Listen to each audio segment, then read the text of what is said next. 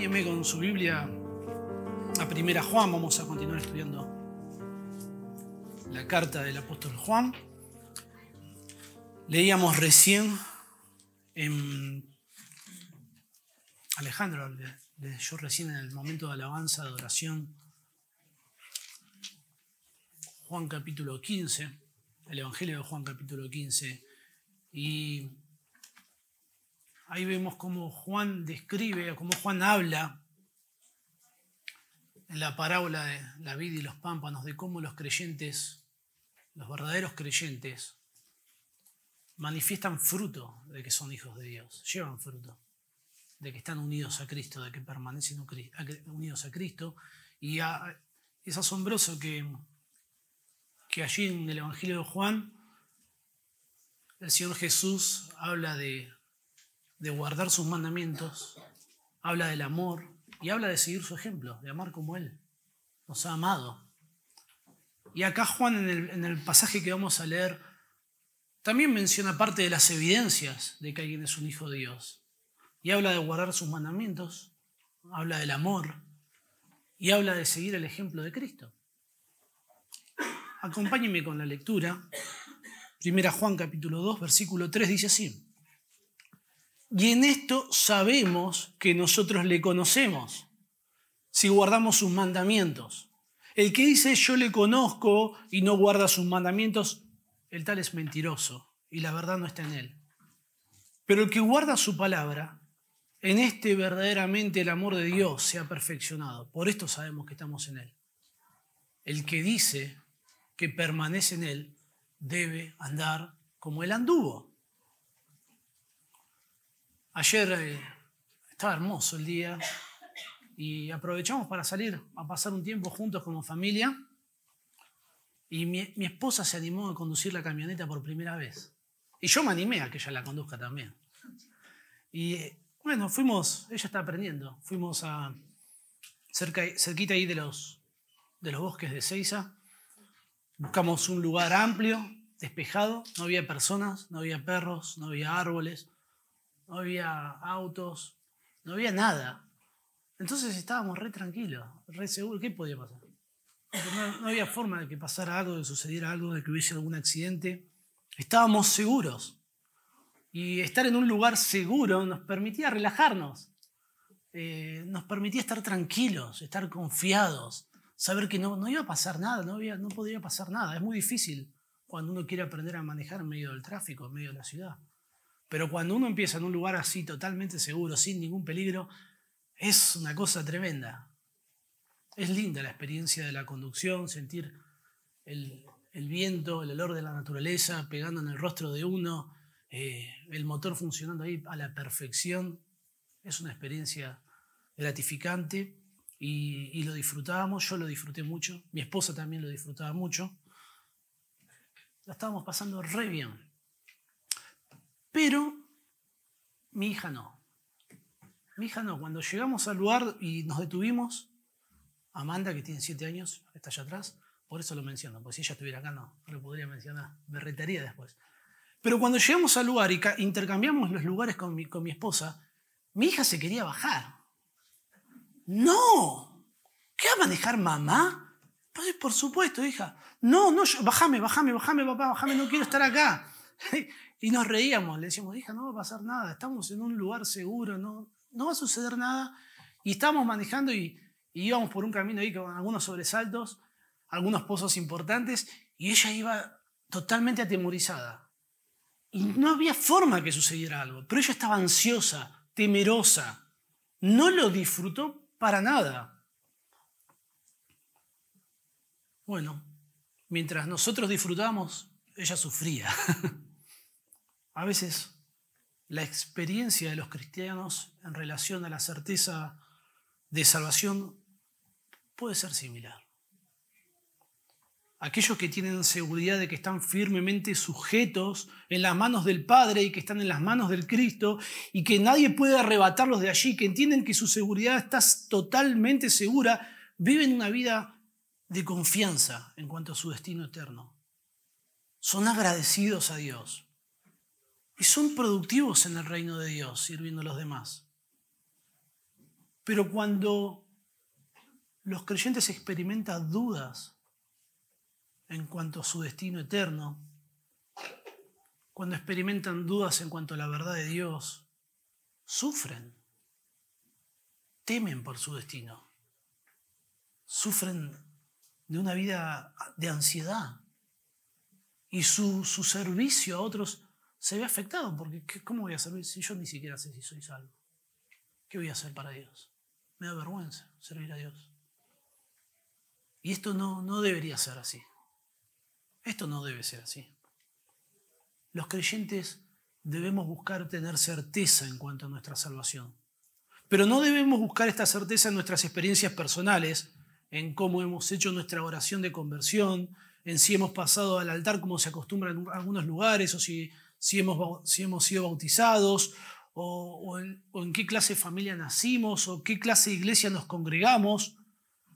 La certeza de salvación no la debemos buscar en nosotros, sino que la que debemos buscar en Dios y en, la, en lo que Dios revela en su palabra. El apóstol Juan se esforzó por brindar esta certeza a sus, destinatarios, mostrándoles no solamente el fundamento del Evangelio, el fundamento de la salvación, que es Cristo, sino también aquellas evidencias externas, objetivas, para que podamos evaluar a la luz de la palabra de Dios que somos hijos de Dios y que nuestra profesión de fe fue genuina. Lamentablemente esta verdad ha sido descuidada y también ha sido atacada. Incluso a lo largo de la historia, la Iglesia Católica vio como pecaminoso que alguien pueda considerarse salvo y seguro. El Concilio de Trento, que fue una conferencia ecuménica de la Iglesia Católica que se desarrolló en el siglo XVI en respuesta a la reforma protestante, determinó lo siguiente en cuanto a la salvación. Dice así la cita. Cualquier seguridad de los creyentes en el perdón de sus pecados es una confianza vana e impía. Cualquier declaración que afirmara certeza de vida eterna era tratada como un pecado de presunción, un orgulloso que está acá diciendo que, es algo, ¿qué es esto? Bueno, los católicos romanos tienen una comprensión errada, herética en cuanto a la salvación. La salvación es por gracia, por medio de la fe, no es por obras, para que nadie se gloríe. Cuando nosotros entendemos que la salvación no tiene que ver con nosotros, no tiene que ver con lo que nosotros hacemos, no tiene que ver con con, nuestra obra, sino con la obra perfecta que el Señor Jesucristo ha hecho en la cruz. ¿Qué gloria hay en que Él me salvó? Ninguna, yo no lo merezco. Yo merezco la perdición eterna. Y Él me salvó, no por obras, por su gracia, por su misericordia. ¿Cuál, es la presunción? ¿Cuál es el orgullo? Todo lo contrario. Yo debo dejar mi orgullo a un lado, reconociendo que yo no puedo salvarme y que la salvación depende solamente de Él. Solo tengo que entregarme, descansar en sus manos, confiar en Él, confiar en lo que Él hizo, creer en su palabra. No hay presunción, no hay orgullo, hay humildad. La, salvación eterna no, no es un tema que la Biblia lo presente con, con alguna clase de incertidumbre. Todo lo contrario. Las escrituras explican con total claridad cómo alguien puede saber que tiene vida eterna. El teólogo reformado Luis Berkhoff, en su teología sistemática, dice lo siguiente, la Biblia da completa evidencia de que los creyentes pueden en esta vida alcanzar la seguridad de salvación.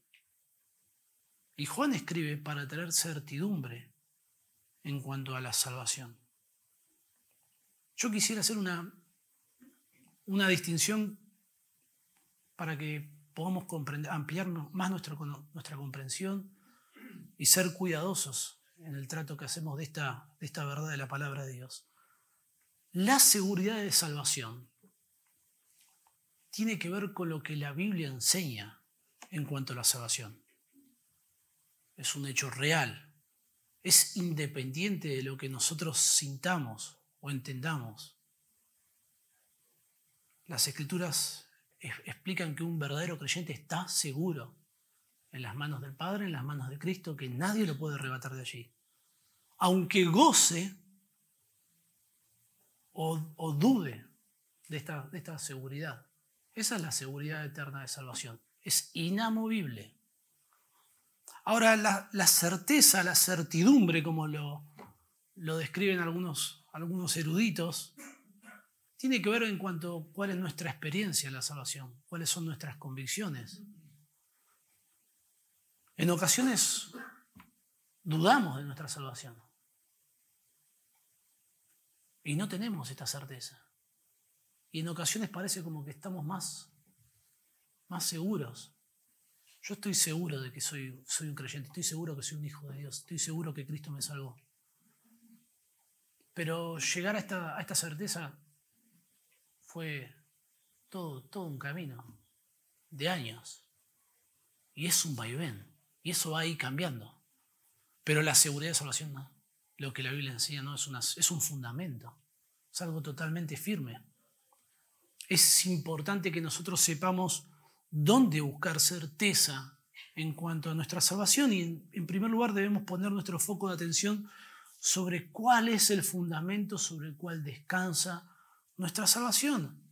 Y ya lo hemos hablado, la obra de Cristo su sacrificio sustitutorio, muriendo en la cruz por nuestros pecados, como dice Romanos 5.8, más Dios muestra su amor para con nosotros, en que siendo un pecador Cristo murió por nosotros. Y ahí encontramos consuelo, ahí encontramos seguridad, ahí encontramos descanso, reposo para nuestras almas. Juan habla de la salvación en primera Juan con, con asombrosa claridad, ofreciendo suficiente información para que sus destinatarios tuvieran un fundamento sólido para confiar en su destino eterno. Algunos versículos, 1 Juan 1.7 dice que la sangre de Jesucristo, su Hijo, nos limpia de todo pecado. El versículo 9 dice que Dios es fiel y justo para perdonar nuestros pecados y limpiarnos de toda maldad. En el capítulo 2, el versículo 2, Juan dice, hablando de Cristo, que Él es la propiciación por nuestros pecados. Juan capítulo 4, versículo 15, todo aquel que confiese que Jesús es el Hijo de Dios, Dios permanece en él y él en Dios. 5.1.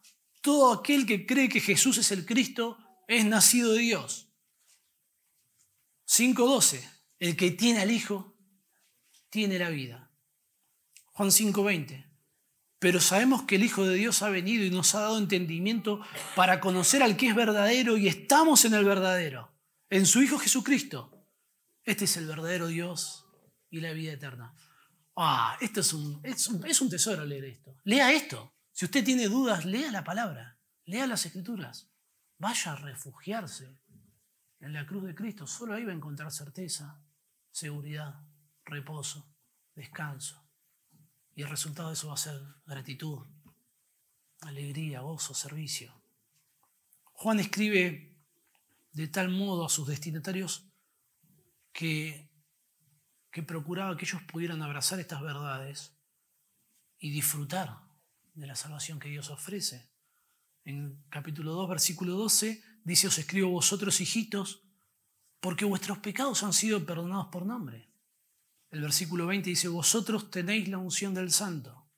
El versículo 25, y esta es la promesa que Él nos hizo, la vida eterna. 3.1 dice, mirad cuál amor nos ha dado el Padre para que seamos llamados hijos de Dios. 3.2 dice, ahora somos hijos de Dios. El versículo 6 del capítulo 4, nosotros somos de Dios. Versículo 19, nosotros le amamos a Él porque Él nos amó primero. 5.11 dice, y este es el testimonio que Dios nos ha dado vida eterna y esta vida está en su Hijo. 5.13, uno de los propósitos por el cual Juan escribe, como lo estamos viendo en toda la carta, de forma panorámica. Dice, estas cosas os he escrito a vosotros, que creéis en el nombre del Hijo de Dios, para que sepáis que tenéis vida eterna. Y termina ahí el versículo 18 diciendo, sabemos que somos de Dios. Qué certeza que encontramos en lo que enseña la palabra de Dios y el propósito de Juan. Juan quiere que, que sus destinatarios sepan que tienen vida eterna y para alimentar esta certeza va a describir evidencias externas de alguien que conoce a Dios. de alguien que es un creyente. Cuando alguien abraza el Evangelio, cuando alguien conoce a Jesucristo como su Salvador y como su Señor, Dios produce una transformación en su vida.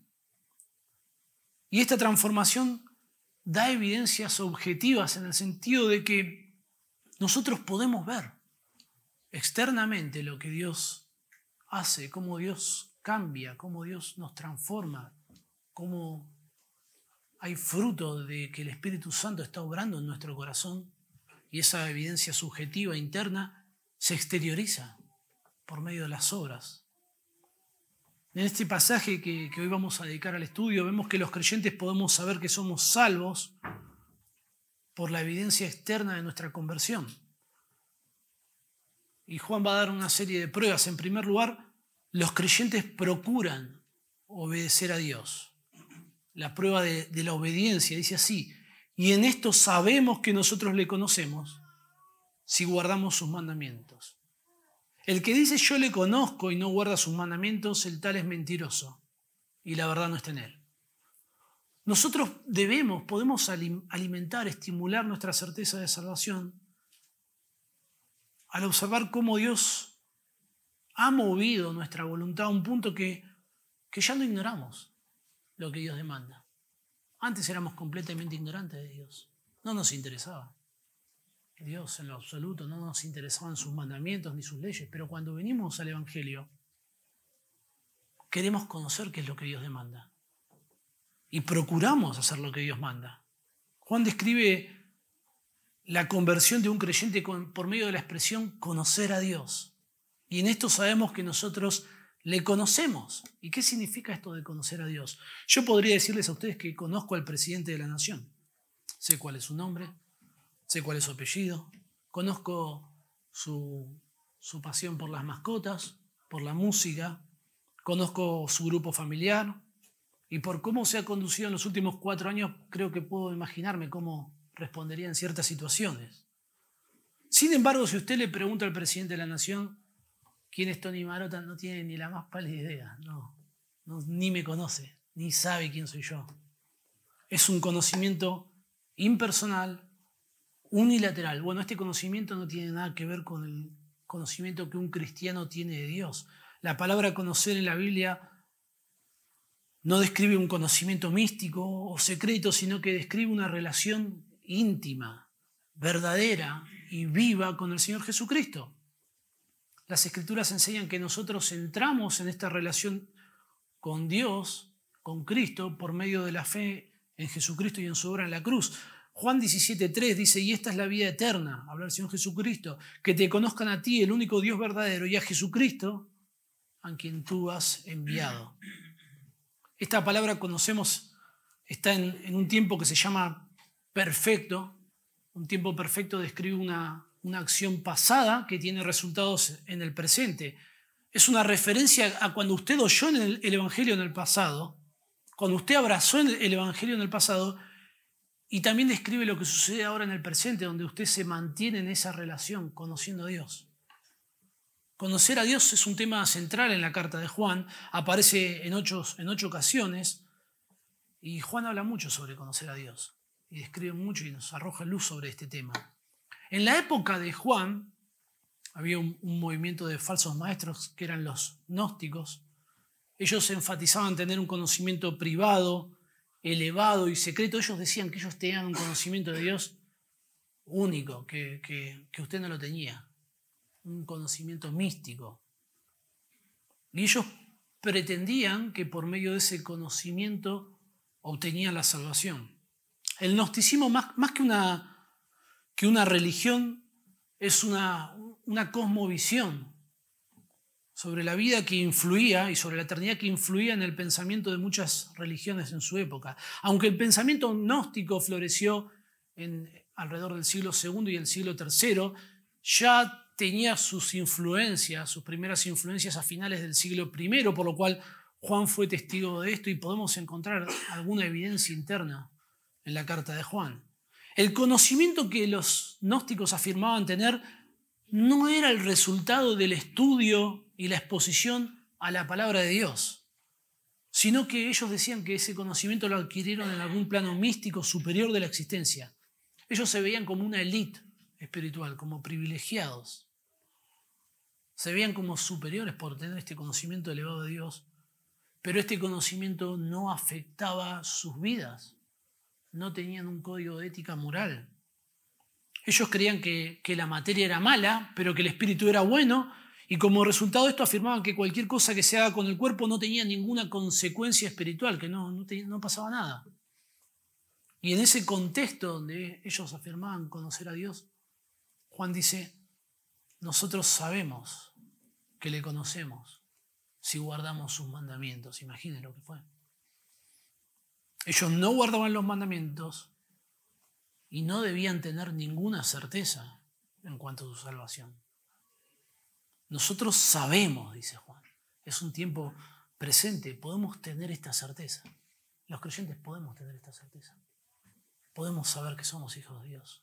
Podemos saber que conocemos a Dios. Y Juan presenta la prueba de la obediencia, la prueba externa. Dice, si guardamos sus mandamientos. Importante, hermano. Es una oración condicional. Dice, sí, guardamos sus mandamientos. Juan no está diciendo que nosotros podemos conocer a Dios al guardar sus mandamientos.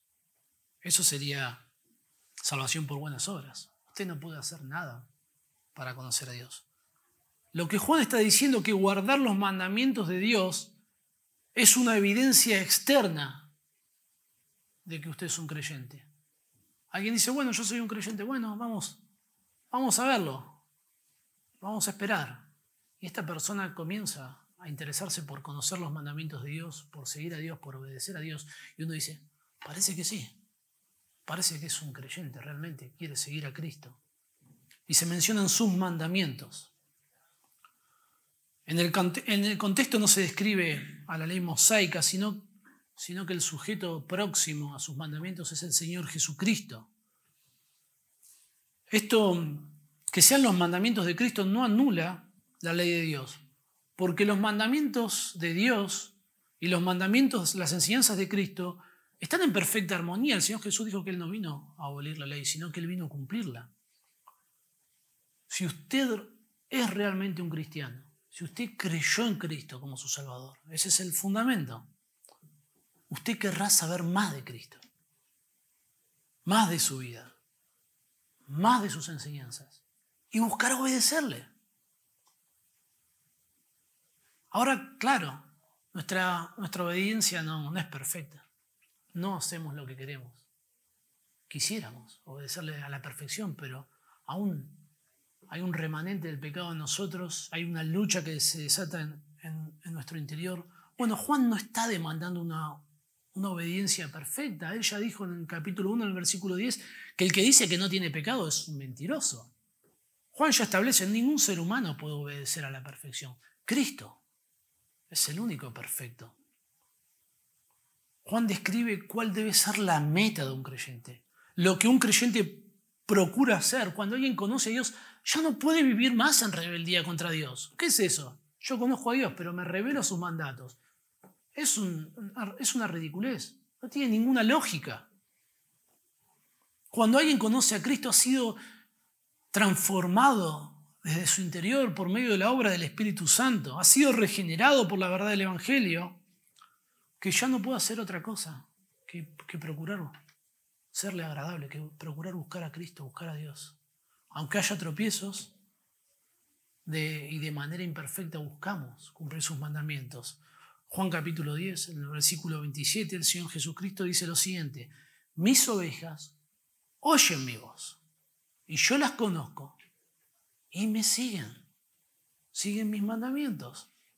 Ahora Juan establece lo contrario, como sigue el texto. Alguien que presume que conoce a Dios pero no ignora los mandamientos de Dios, no le importa. No procura obedecer los mandamientos de Dios. Dice, el que dice yo le conozco y no guarda sus mandamientos, el tal es mentiroso. Es un mentiroso. Y la verdad no está en él. Está describiendo Juan a alguien que, que está autoengañado. Alguien que dice, bueno, yo sí, yo soy un cristiano. Pero cuando vemos su vida, cuando hacemos una evaluación de su conducta, no guarda los mandamientos de Dios, no obedece a Dios. Toma un montón de decisiones que no tienen nada que ver con la palabra de Dios y cuando es confrontado con lo que dice la palabra de Dios, no le interesa. Muchas veces personas que están en esta situación de autoengaño contestan, yo lo hice con un buen corazón. Yo lo hice con una buena intención lo que hice. Pero, no tiene, pero es contrario a lo que manda el Señor. No importa cuál fue nuestra intención. Porque claro, nosotros somos pecadores, nuestras intenciones están contaminadas, no hay ninguna perfección en ella, no, deberíamos dudar de nuestras emociones, de nuestras intenciones y buscar el consejo de Dios. Y Juan dice de una forma muy categórica, el tal es mentiroso y la verdad no está en él. Si este es el caso de algunos de ustedes, hay evidencia para que tengamos una duda razonable en cuanto a su salvación. Si usted no, procura seguir los mandamientos de, Dios, los mandamientos de Cristo, no debería considerarse un cristiano. Si no le interesa esto, debería estar dudando. Sería lo lógico. Porque cuando alguien viene a Cristo es transformado de tal forma que considera sus mandamientos. No debemos confundir el guardar los mandamientos de Dios con el disfrutar de la lectura de la palabra de Dios, con el disfrutar de la enseñanza de la palabra de Dios. Las escrituras, hablan sobre no ser oidores y no ser hacedores, y alguien que es un incrédulo, que no conoce Dios, puede disfrutar de la palabra de Dios. La palabra de Dios es un tesoro perfecto, es una obra magnífica. ¿Cómo no va a disfrutar? Incluso hay, hay personas que disfrutan de, de un sermón y, no conocen todavía a Dios. Y alguien puede engañarse y, pensar, bueno, yo disfruto tanto de ir a la iglesia, disfruto tanto de, escuchar la palabra, pero, pero no considera los mandamientos de Dios, no lo obedece, la ignora. Bueno, no, no se confunda, eso no es guardar los mandamientos de Dios. A mí me, me, gusta mucho, yo disfruto muchísimo. Yo no sé por qué. Bueno, debe tener que ver con cómo me crió mi papá, las cosas que me enseñó cuando era chico. Yo disfruto muchísimo de la mecánica. Yo a mi papá cuando tenía seis años me sentaba frente al televisor obligatoriamente a ver las carreras de Fórmula 1. Yo quería hacer otra cosa. Pero bueno, había que estar ahí con el viejo. Y veíamos la carrera de Fórmula 1. No, no me olvido nunca de eso. Y, y me encanta ver clases sobre mecánica. Me encanta. Me encanta todo lo que tiene que ver con la mecánica, con las modificaciones, con la competición. Me encanta todo el proceso científico que sucede ahí dentro, el químico que sucede dentro de un motor de combustión interna, me, interesa entender cómo funciona un motor. Me encanta muchísimo. Tengo un montón de herramientas en mi casa. Tengo más herramientas que, que talleres mecánicos de los que yo conozco. Y bueno, no debería decir esto frente a mi señora. Incluso tengo herramientas que no sé ni cómo se usan. Las tengo ahí guardadas. Y usted puede, mire mis manos, no hay ni restos de grasa. Cuando mi auto se descompone, ¿sabe qué es lo que hago? lo llevo al mecánico. Y que lo arregle el mecánico. No ni siquiera me gusta ensuciarme las manos con grasa. Lo hago cuando no queda otra. Y no soy un mecánico, aunque disfruto un montón de, de la mecánica. Ahora, si usted me viera arreglar mi auto o arreglar un auto, usted diría, bueno, sí, este hombre es un mecánico. Mira cómo arregla el auto. Lo hace. Y no, tengo ahí todas las herramientas, me encanta tenerlas, se matan de risa, están limpitas mis herramientas. y bueno, a veces pasa así, ¿no? Con él en cuanto a la palabra de Dios. Que usted escuche la palabra de Dios, que usted se deleite en la palabra de Dios, eso no lo convierte automáticamente en un, en un cristiano. Eso no es una evidencia de que es un cristiano. Es un buen comienzo. Porque las escrituras enseñan que la fe viene por el oír y el oír viene por la palabra de Dios. Así que si usted disfruta de oír la palabra de Dios, yo tengo esperanza de que usted se convierta en un cristiano. Así es como empieza todo.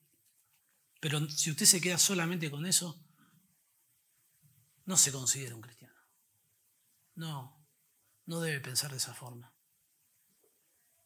La prueba de la, esta es la prueba de la obediencia. Un creyente verdadero, aún con, estamos hablando, no estamos hablando de perfección como nos gustaría, sino que hay un montón de altibajos. Procura, busca, obedecer a Dios y en ese camino nos arrepentimos, confesamos, volvemos, nos arrepentimos, confesamos, volvemos, es así. Y a medida que más obedecemos, más alimentamos esa certeza, ese sentimiento, y a medida que, desobedecemos, más dudas se siembran en nuestro corazón. Pero esta obediencia que hace un creyente no es, no es una obediencia fría. No es esa obediencia que nosotros como hijos, cuando nuestros padres nos mandaban a hacer algo, la hacíamos a las patadas, porque no queríamos, porque nos resistíamos, lo hacíamos porque no nos quedaba otra. Bueno, esa, no, es el, no es la forma en la que un, un cristiano obedece de una forma legalista, religiosa, fría, sino que un, creyente obedece a Dios porque le ama. La forma en la que manifiesta su amor a Dios es por medio de, la obediencia. Por eso la segunda prueba es la prueba de, del amor. Los creyentes aman a Dios. Dice así el versículo 5, la primera parte. Dice, pero el que guarda su palabra, el que guarda su palabra, en este verdaderamente el amor de Dios se ha perfeccionado.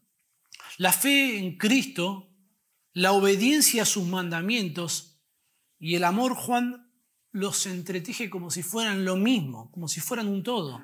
Un creyente no solo obedece los mandamientos de Dios, sino que obedece a Dios porque, porque lo ama. Primera Juan 5.3 dice, pues este es el amor a Dios, que guardemos sus mandamientos y comienza Juan diciendo, el que guarda, pero el que guarda su palabra.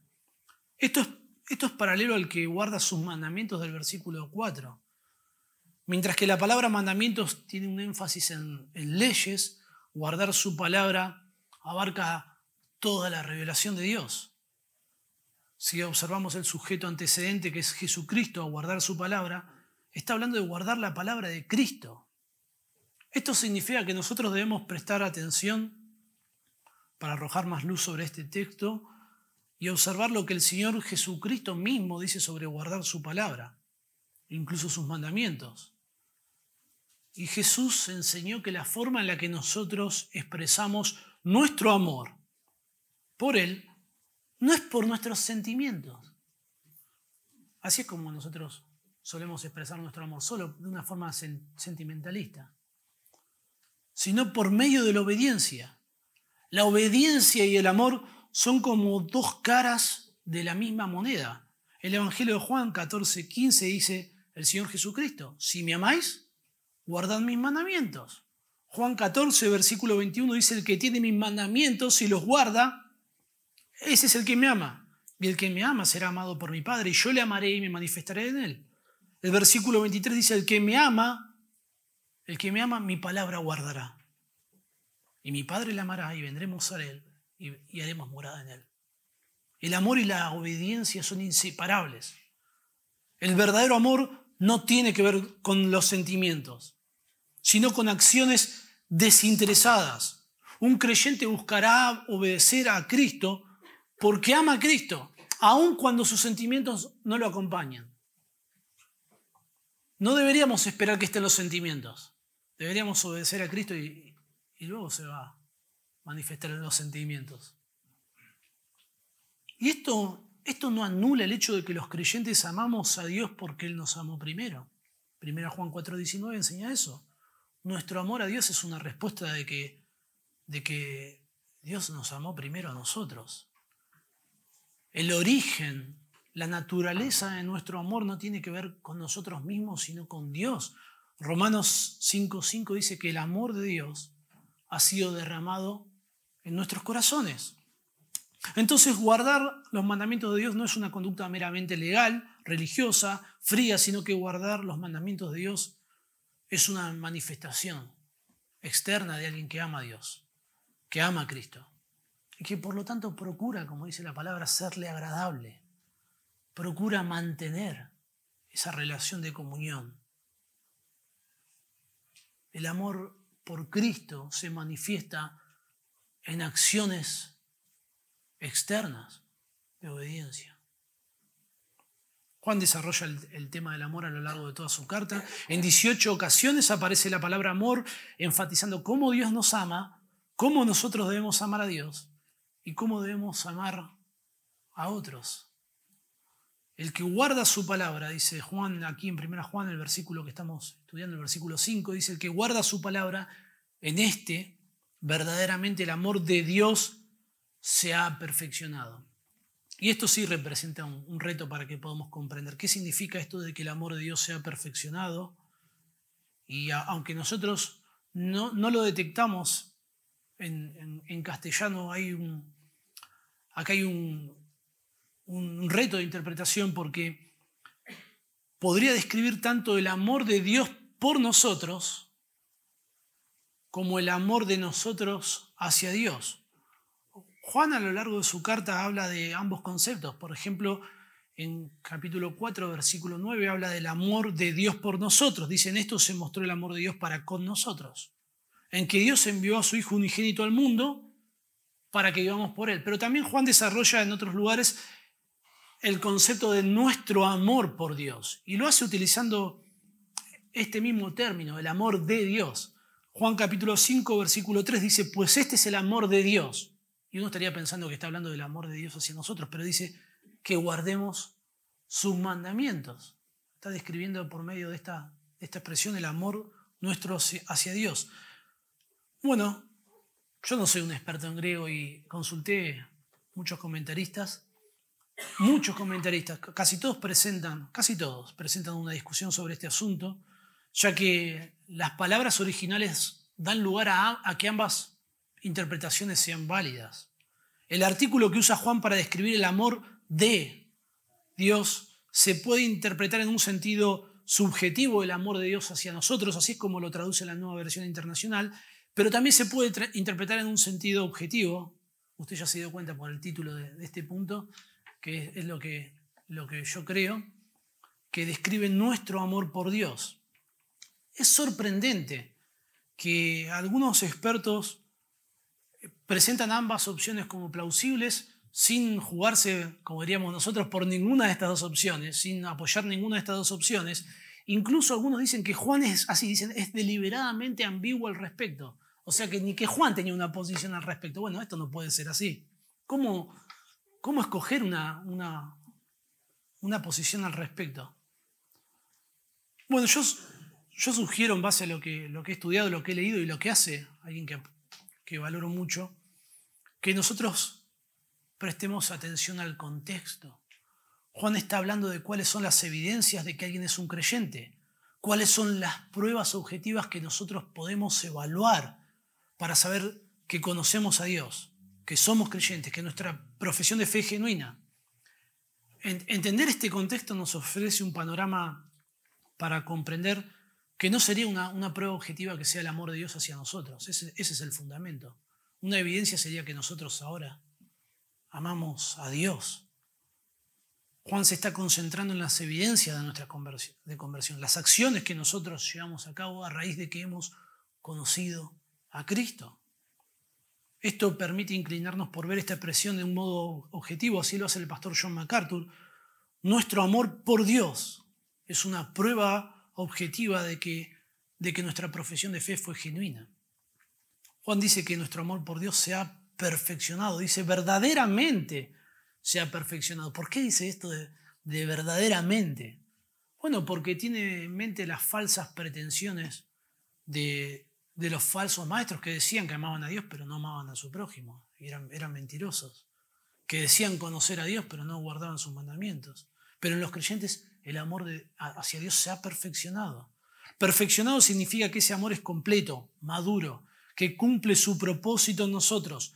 Juan no, no, podría hablar de que los creyentes llegan a tener una perfección de amor, ya que Juan mismo dice que eso es imposible, que eso sería pecaminoso, que eso sería una mentira. El amor por Dios es completo, es maduro cuando se demuestra en, en obediencia a su palabra revelada. Y claro está, como enseña el Señor Jesucristo, ¿no? Cuando alguien ama a Dios, va a amar a otros. Ese, ese amor desborda y se expresa, sería una mentira. Decir, Juan habla sobre este tema, sería una mentira decir yo amo a Dios pero aborrezco a mi hermano. Es una mentira, es, un error. Indefectiblemente quien ama a Dios va a expresar su amor amando a Dios y amando a otros. ¿Se acuerdan cuando a Jesús le preguntaron cuál era el, el resumen de la ley, cuáles eran los mandamientos más importantes? Y el Señor dijo, amarás al Señor tu Dios y amarás a tu prójimo. En eso se resume toda la ley. Es más, dice, y el segundo es semejante, es igualmente importante, los dos están al mismo nivel. Los verdaderos creyentes van a dar evidencia de su salvación por medio de la prueba de la obediencia, por medio de la prueba del amor y en último lugar por medio de la prueba del, del ejemplo. Los creyentes siguen el ejemplo de Cristo. La prueba del ejemplo. Versículo 5, la segunda parte dice, por esto sabemos que estamos en Él. El que dice que permanece en Él debe andar como Él anduvo.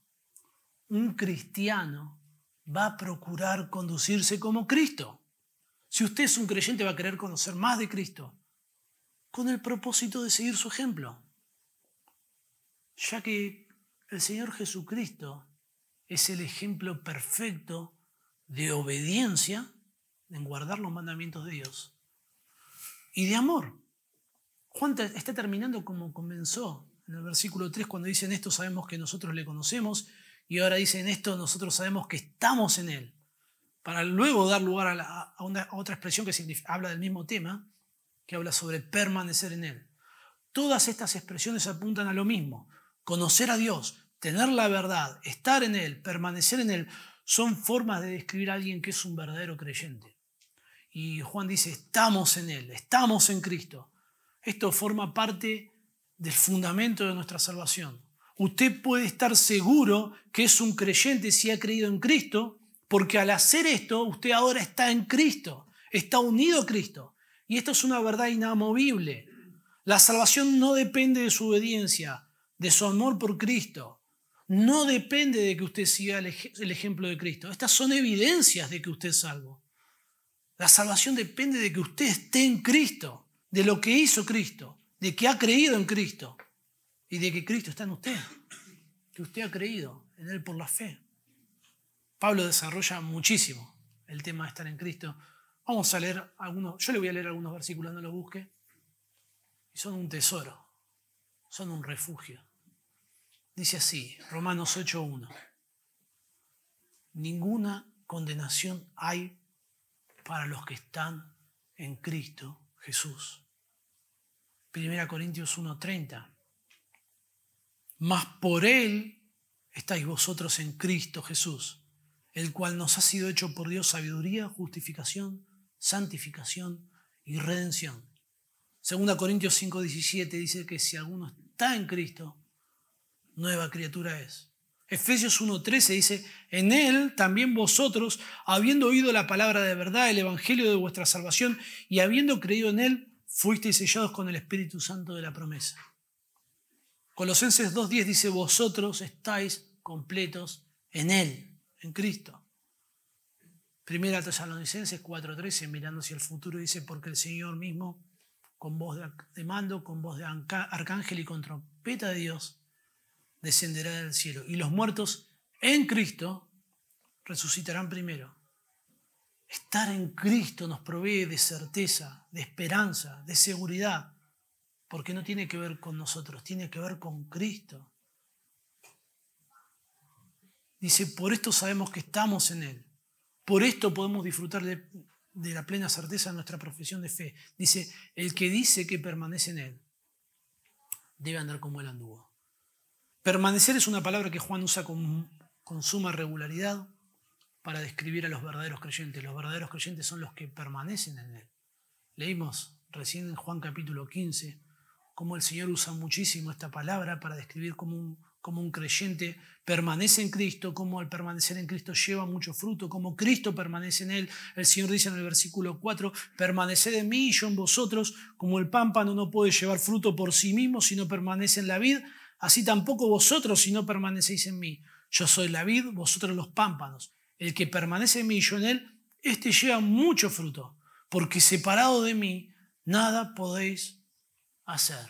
Permanecer describe el acto de, quedarse en Cristo, de persistir en Cristo. Es una evidencia de una persona que, ha creído verdaderamente en Cristo, permanece en Cristo. Primera Juan 3:24 dice que el que guarda sus mandamientos permanece en Dios y Dios en Él. Y en esto sabemos que Él permanece en nosotros por el Espíritu Santo, por el Espíritu que nos ha dado. Describe Juan, el testimonio interno del Espíritu Santo, la morada del Espíritu Santo, nuestra unión con Cristo. Juan 4.15, primera Juan 4.15, todo aquel que confiese que Jesús es el Hijo de Dios, Dios permanece en él y él en Dios.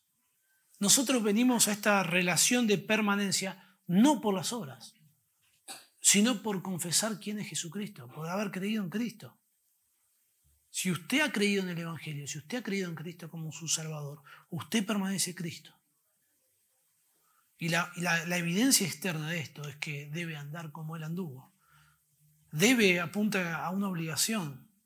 Si usted está unido a Cristo, si Cristo está morando en usted, es lo lógico que usted refleje a Cristo, que usted manifieste a Cristo en su vida. Debemos andar como Él anduvo, no porque nosotros podamos vivir la vida perfecta que Jesús vivió, sino porque Jesucristo es el modelo perfecto para que nosotros obedezcamos a Dios. Jesucristo es el modelo, no su predicador favorito de YouTube. No. Yo a veces me, encuentro con personas que no van a ninguna iglesia y de pronto dicen, bueno, mi pastor es, es el pastor MacArthur. No es tu pastor ha sido una bendición enorme. Yo también pensé quizás en algún momento de esta forma. No es mi pastor. Yo no me congrego en la iglesia del pastor MacArthur y si yo peco de una forma deliberada, no, MacArthur no me va a disciplinar. No tiene yo no me puse bajo la autoridad. Mi pastor es aquel en la iglesia donde yo me congrego, en la iglesia en la que yo estoy. Y aunque mi pastor debe ser un imitador de Cristo. Pablo, él hablaba que debíamos imitarlo a él como él a Cristo. Aunque mi pastor debe ser un imitador de Cristo, el modelo tampoco es, mi pastor. Aunque debe ser un modelo nuestro pastor. Nuestro modelo es Cristo. Los cristianos seguimos a Cristo. Imitamos el ejemplo de Cristo. ¿Y por qué? ¿Por qué seguimos el ejemplo de Cristo? Porque es el ejemplo perfecto nuestros predicadores favoritos o, nuestros líderes no somos, no perfectos, no somos perfectos. Pecamos. Necesitamos que seamos confrontados también. También tenemos que arrepentirnos por nuestros pecados. Pero el Señor Jesucristo es perfecto. Su vida fue y es perfecta. Cuando hablan las profecías de Jesucristo, en Isaías 53, 9 dice, nunca hizo maldad, ni hubo engaño en su boca. ¿De quién más podríamos decir esto? De nadie. Segunda Corintios dice, al que no conoció pecado, fue tentado en todo según nuestra semejanza, pero sin pecado. Pedro dice, el cual no hizo pecado, ni se halló engaño en su boca. Y Juan dice, no hay pecado en él. Como él es perfectamente santo, puro y Dios, y es Dios mismo, Él pudo morir por nuestros pecados. Dios aceptó, lo aceptó Él como nuestro sustituto, perfecto. Y claro, imagínense si nuestro sustituto es perfecto, su obra es perfecta, su salvación es perfecta, es completa, plena, segura. Encontramos seguridad, reposo, gracia, misericordia, perdón, Ahora, ¿cómo es esto de andar como él anduvo? Porque se puede tornar un poco místico. En la década del 90 hubo unas, pulseritas, no sé si algunos las recordarán, que se hicieron muy famosas. Y em, empezaron primero obviamente en inglés, eran estas pulseritas, y después también había en castellano, y quizás si usted va a alguna librería cristiana la va a encontrar, que dicen, ¿qué haría Jesús? ¿Se acuerda? ¿O las ha visto? Bueno, esto se hizo muy popular. Todo el mundo estaba con esta pulserita y, parecía como algo muy atractivo, muy seductor. En vez de tener toda la Biblia en la mano, tengo la pulserita y donde se me presenta una situación que no sé cómo decidir, me pregunto, bueno, ¿qué haría Jesús? Y ahí tomo, tomo una decisión pensando yo, en mí mismo, qué es lo que haría Jesús. Esto es sumamente peligroso. Porque nosotros no podemos determinar qué es lo que haría Jesús en situaciones en las que Jesús nunca estuvo. Y de pronto yo interpreto que Jesús haría una cosa y usted interpreta que Jesús haría otra. de tema. Y, y adaptamos a Jesús como si fuera una gelatina a nuestro molde y pasamos a ser nosotros nuestra propia autoridad, definiendo nosotros qué es lo que haría Jesús y qué es lo que hay que hacer. Bueno, y así empieza el legalismo.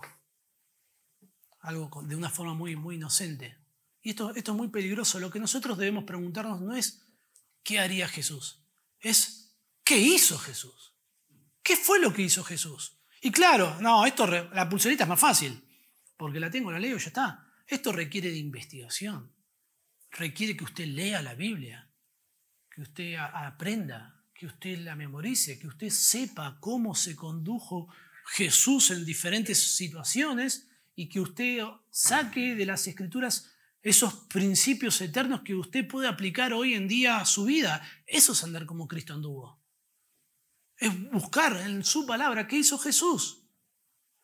Algunas cosas que podemos ver de, nuestro Señor Jesucristo para poder andar como Él anduvo.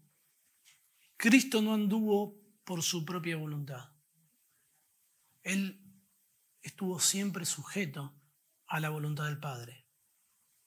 Juan 6, 38 dice, he descendido del cielo no para hacer mi voluntad, sino la voluntad del que me envió. El Señor Jesús dice, aprended de mí, que soy manso y humilde de corazón.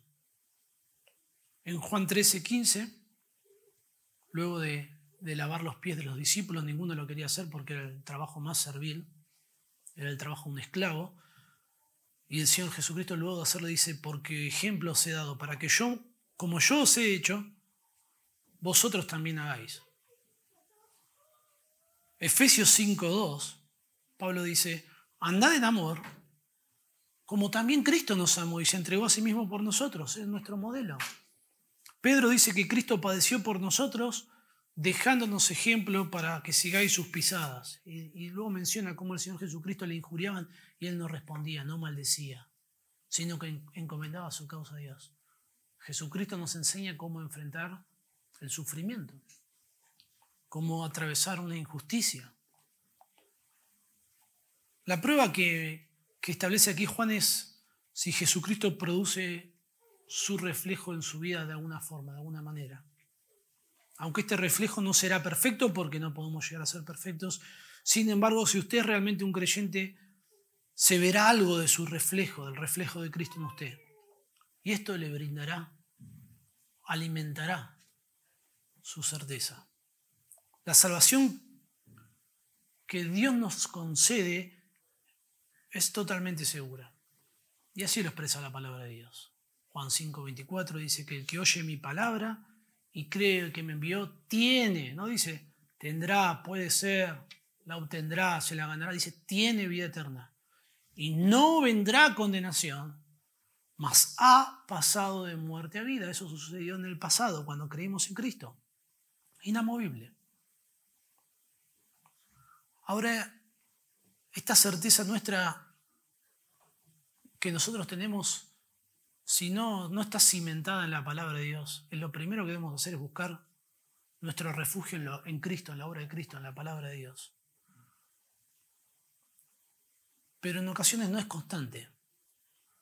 Si usted se está resistiendo a algún mandamiento de Dios, si usted está abrazando algún pecado secreto, si usted no disfruta de la comunión con Dios, no se va a sentir muy salvo, ¿o no? Es nuestra experiencia. Usted va a sentir dudas, ansiedad, temor. Esta certeza de salvación es algo que, que se disfruta el calor de la comunión con Dios. Y es una bendición que así sea. Porque, porque este estado de ansiedad, de dudas, de temor que sentimos cuando nos alejamos de Dios son un estímulo para que no nos quedemos allí. Un verdadero creyente no se va a quedar ahí. No va a dejar de perseverar. Se va a arrepentir de sus pecados, va a volver a Dios, va a permanecer en Dios. El, el teólogo Charles Riley dice, cuando el pecado entra en la vida del creyente, especialmente un pecado serio, entonces la duda acompaña tal experiencia.